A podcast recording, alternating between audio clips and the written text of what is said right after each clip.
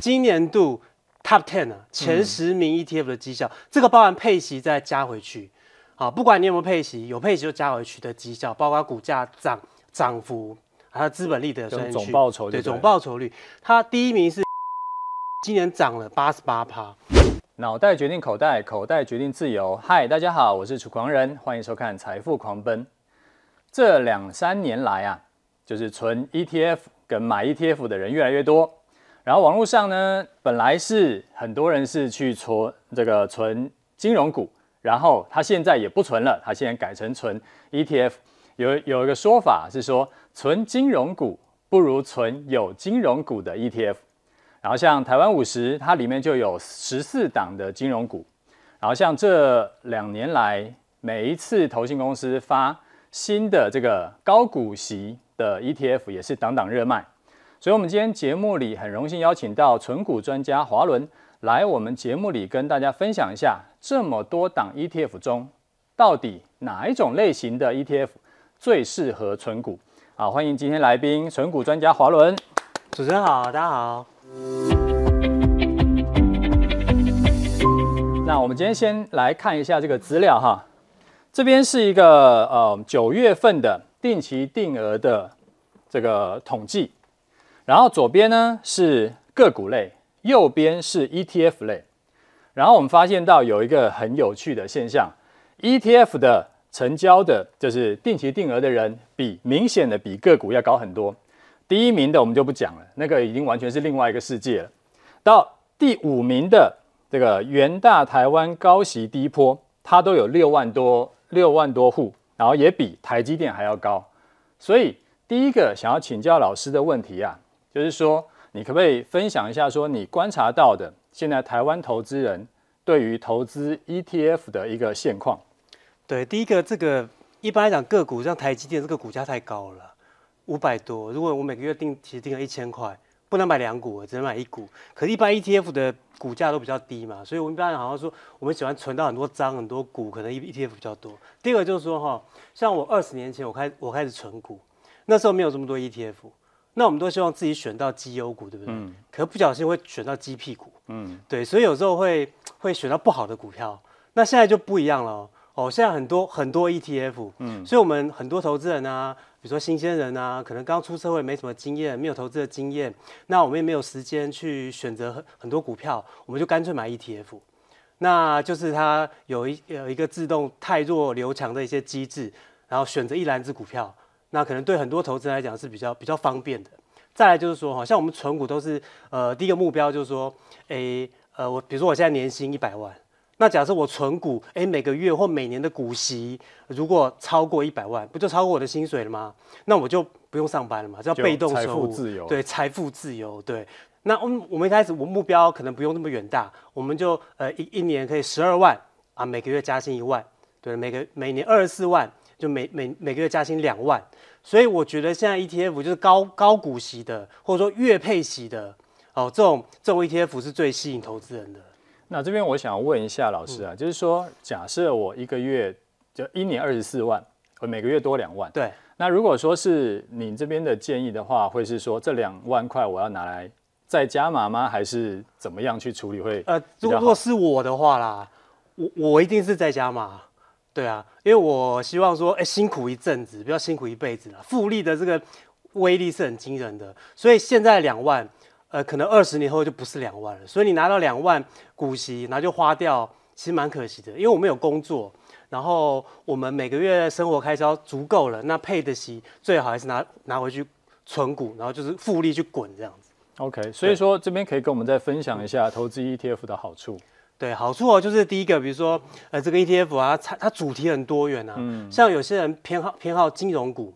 有些人喜欢半导体啊、电动车啊，或者说像现在流行那个低碳，要收碳税了，嗯嗯嗯、我们要政府要课征碳税，低碳或者 ESG，最最近很流行的，像这种有很多种主题的市值型的，或者说大品牌的啊，那就投资有不同的好物嘛，可以选择。哦，像老师投资的那个全球前五十大的、那個，哎、欸，对，那品牌那个也是，就是我不用自己选，很多品牌很多的股票我都喜欢。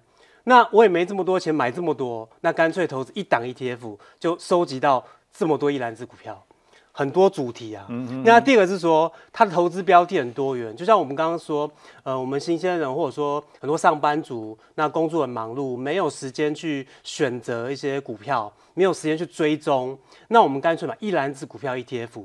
那它那个 ETF 都有一些太弱留强的机制，什么情况会挑进来，什么情况会会踢出去，都有一些机制，让这个机制自动帮我们太弱留强，帮我们筛选，方便很方便这个定期定额存股啦。对，第二个，那第三个就是说，呃，我们有我们的目标，像我个人是比较，因为我早期哈刚刚存股的时候也是希望高股息，可是我现在股息高到那个缴税缴太多啊，所以我现在不希望高股息了，我现在希望低股息。啊，怎么有人希望低股息？因为低股息那种低值利率的个股或 ETF，它比较会涨，嗯，对，比较会涨。就资本利得，可能有一天我需要用钱的时候，哇，涨比较多，我卖掉。等于说股息对我来说只是小菜。啊，当然每个人不同啦，所以它很多你的目标，你可以针对你的目标去选择。像有些高股高值利率的啊，有月配息的，还有些人怕股价波动，就是。呃，它一年的波动率可能超过三十趴、四十趴，有些受不了。对，就有些低波的、低波动的，那个贝塔系数比较小的、低波的一些 ETF。那像我比较喜欢高成长性的，嗯，还有些人喜欢做空，还有反向的，还有融资杠杆正一、正二的，对对对，所以很多种目标性的这种 ETF。对，OK，哦，所以说这边是最热门的前二十档的 ETF。那老师这边。你这边观察到有没有一些什么一些迹象？对，一般都是市值或高股息比较多，对不对？嗯嗯、就龙头的股票很多都是高股息的，对不对？好多大部分都是高股息的哈。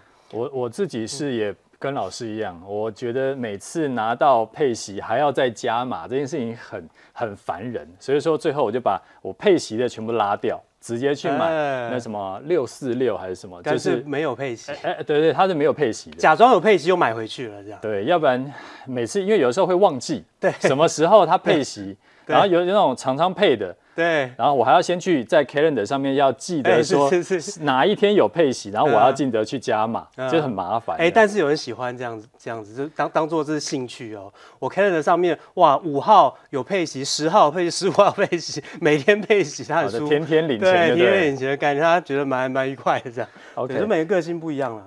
所以像这二十档里面，虽然说它是呃最多人去投资的，嗯，但是它。不一定是绩效最好的，绩效最好，就好像成交量大，不一定这档股票不会暴跌嘛。对对，很多那时候热门股后来都跌得很惨。对对，所以那这个这个老师有没有一些经验分享？就怎么要怎么样去判断？不不能只看成交量嘛。对我我觉得哈，就是说每个人的个性不一样啊，就适合我不见得适合你。就是说你可能呃，投资人你要先找到你自己的的喜好偏好，嗯，比如说。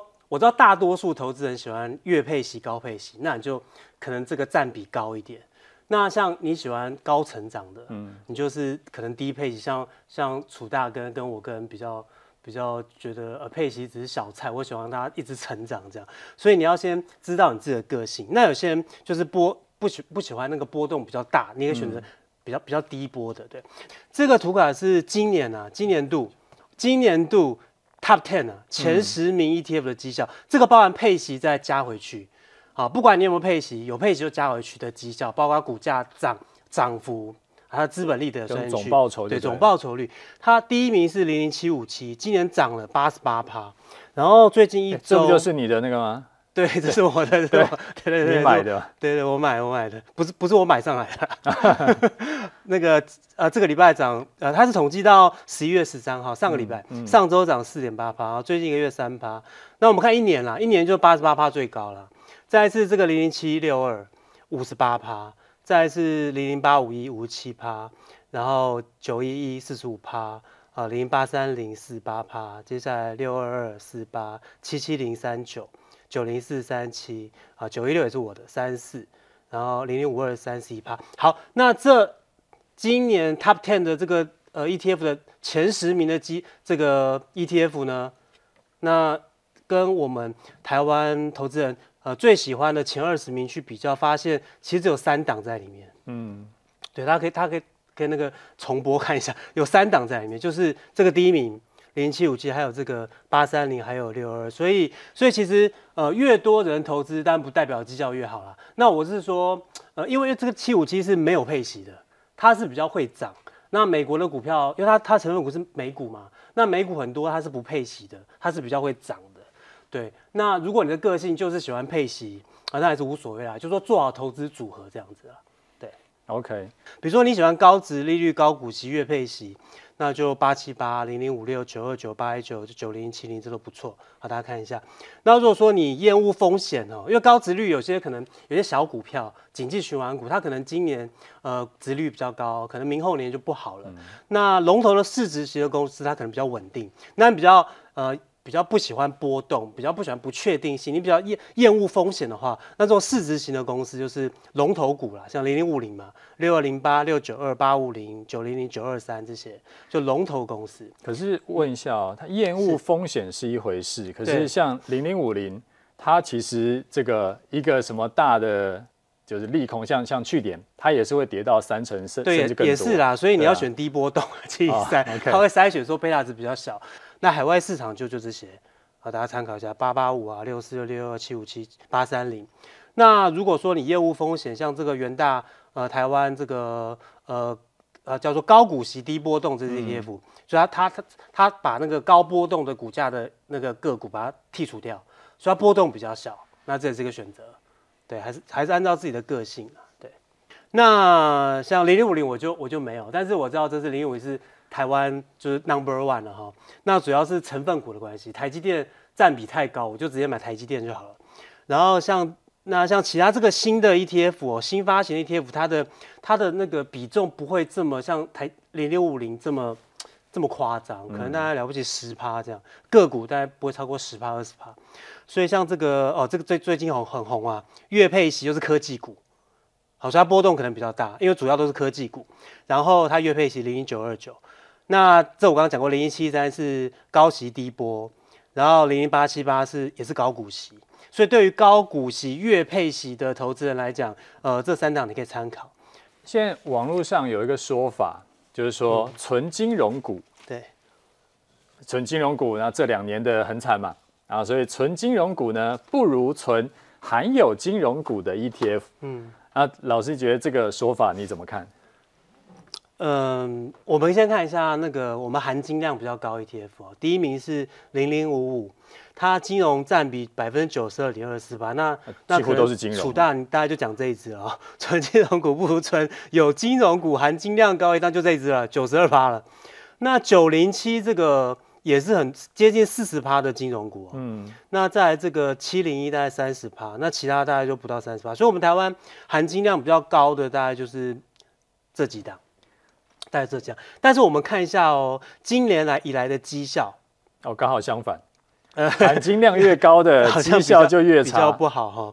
所以最高的是这一支叫富时高息低波，它今年涨了二十五趴，嗯，那含金量金融股最高只有涨十趴，那八七八涨了二十五趴，因为这两年它主要就是 AI 啊，高科技。嗯啊，不管是台湾或者或者美国都是一样，说高科技半导体涨比较多，所以如果说你要投资纯金融股，那就是着重于在于稳定，在于稳定，它的配息是比较比较稳定啊。好，跟其他景气循环股来讲，它是相对稳定。OK，那我们台湾投资人就是喜欢说银行股不金融股不会倒嘛，不会倒，那配息又还算稳定，嗯嗯，对不对？那股价扣除像今年呃去年还有二零一五一六那个 TIF 风暴那两年跌，大概跌比较多。嗯、那其他大部分的时候，主要是不会倒嘛，对不对？然后你做跌，它又它又涨回来了。所以他说我定期定额，哎，你跌了我买更多，是这个意思啊。我觉得投资人主要是着重于不会倒，但绩效不会是最好，他就着重在不会倒。然后我投资个二十年、三十年、四十年。那总是会有一些经济循环，然后大波动，那就是就是存嘛，反正反正我可以得到，反正不会倒，可以得到比银行呃定存还要好的好的这个股利收入。所以其实刚刚的题目是说，与其买金融股，不如买含金融股高的 ETF，应该改成说，与、嗯、其把钱放在银行定存，不如买金融股了。就是我拿金融股跟银行定存比嘛，一定一定一定赢嘛。对不对？但是你要拿来跟呃高科技股啊，或者说或者说高成长的这些这些股票或 ETF 来比，那当然是比不上了。就是看投资组合啊。我想到另外一件事，嗯、就是呃买金融股含量比较高的 ETF 有一个好处，嗯、它起码有分散，嗯，不会是单押一只金融股。是，它这样的话跟，跟就是说可能它只存这一支，但如果遇到一些什么意外。像以前的什么洗钱案啦，或什么的，哇，那个就对风险会高很多。没错，什么暴雷，对不对？哪一支银行什么在什么地区那个放贷太多，就就这个暴雷。对啊，这是没错，ETF 就这样好处啊。对啊。那如果好，那我们接下来走下一个问题，嗯、就是说，如果我是根本就是没有在做一般个股的，我也没有在存一般个股的，嗯、对，那我现在就是想说，我要开始存 ETF。嗯，那老师这边可以给我们一些这个建议吗？好，那我觉得哈，这张大家可以参考，呃，这张大家可以参考一下。那我是建议说，你这个投资人刚，尤其是刚出社会的新鲜人，你没有见过零八年金融海啸，你没有经过什么欧债危机、SARS，你都没有碰过什么那个导弹危机，什么都你都没有碰过。嗯，然后你现在要进入股市，其实是很危险的。所以我还是建议说，这些新鲜人就是先呃高股息占比高一点，至少五十八、六十八。等你哈，就是稍微有一点投资概念，然后你有时间去深入研究个股或 ETF，呃，然后你再去慢慢投资其他的标的。所以我建议说，比如说你四十岁以前好了，或三十岁，啊，基本这个是我我我建议啦，不是不是说绝对的数字，基本上是说哈，你年纪越大，现金越多嘛。嗯，不是说我现在七十七十岁了，我的目标是赚到一百亿，不是啊。我的目标是每个月稳定的被动收入，让我生活很快乐、很健康。我可以环游世界，我可以旅行啊！不是说我七十岁我还要存到一百亿、两百亿，不是啊。我七十岁就不用存高成长股了，对不对？嗯。好，所以大概的趋势是说，年纪越大，你可能现金定存越多嘛。那成长股可能占比比较小一点。那年纪比较轻的话，我们就成长股比较比较高，不管是个股或者 ETF，大大概是这个逻辑啊。那最后一个问题想要请教老师的是说啊，就是。呃，网络上看到有一个人是，他是准备要退休了，然后所以说他在规划退休的存股，啊他想要利用买国票金、跟富邦金还有台中银这三档金融股来规划他的退休存股。那老师想要，呃，我想要请老师给他一点建议，就是说这三档里面是你的话，你会选哪一档？还是说，呃，我们就全部都买，这样不用担那个单一个股的风险？我觉得这位投资人非常专业哈，他问到三档个股，刚好一档是国票金，是票券公司；一档富邦金，算寿险的寿险银行。那台中银是就单纯是银行，所以这三档去比较，其实蛮呃蛮特别的，对。那我们现在就拿这三档来比较好了。我们先看台中银啊，先以股息配发的稳定性，我们来比较。我们看台中银二八一二，它从二零一六年到二零二三年啊，这个是配息这配股，加起来都是零点七。好，其实算蛮稳定的哈。那像富邦金算主要是寿险公司哈，那当然它有银行也有证券哈。那它的配息来呃配息配股，我们来看一下呃两块两块两块三两块三块半四块，可到今年变成两块。所以如果就稳定性来讲，因为我们存股可能要存呃十年二十年呢、啊，长期的稳定性跟股利配发的稳定度是我们非常在乎的嘛。那台中银是比较呃比较稳定哈。那再看国票金。哦，前几年也是都不错，哦，从二零一一六开始，哦，是比较少，从二零一七年开始成长，到二零二二年都是零点七，跟台中一样。可今年哈，它跌幅比较惨，因为它配息是零。好，那什么原因呢？我待会再跟大家大家说明哈。那我们看了配这个股息配发的稳定性，我们发现台中银第一名嘛，哈，富邦金可能第二，国票金可能不稳定。到时候我退休了，我需要股息被动收入，结果你跟我说今年不配息。那我怎么怎么过活，对不对？好，好，那我们再来看绩效。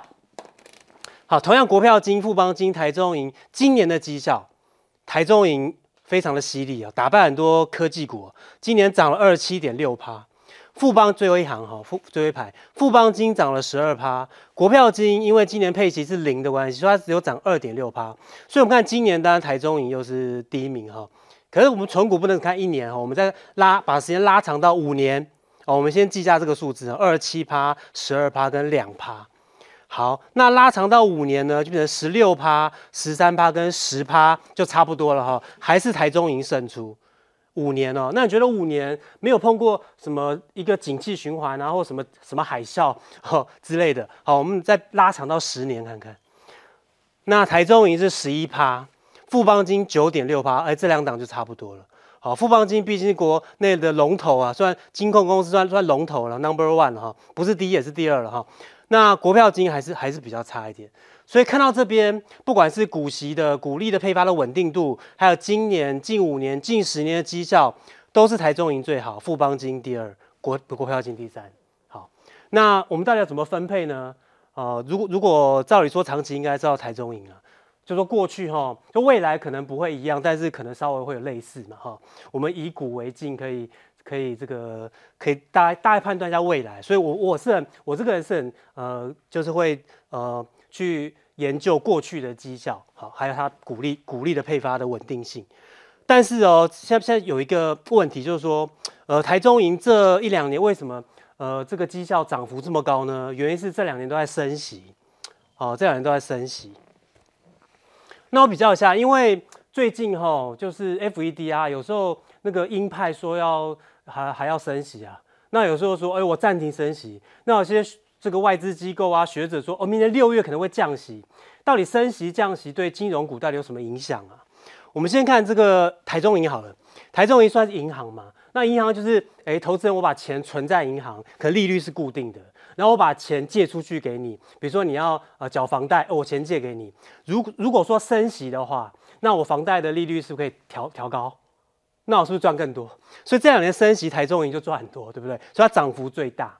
好，因为我呃投资人存到我银行的钱的利率是固定的，但是我因为升息的关系，所以我放贷出去的利率呃调高了，所以我就赚利差扩大，我就赚更多。那国票金跟台中银刚好相反。好，刚好相反，国票金它是票券公司，它买进国外长期的债券，它的债债息的那个殖利率是固定，假设五趴，假设我买外国的债券五趴，就是那个呃，我可以一年领到五趴的这个债息哦，然后我再卖给投资人短期的债券，假设是两趴，就是我收到五趴的债息，但是呢，我要付两趴利息，我利差是不是三？五减二等于三嘛？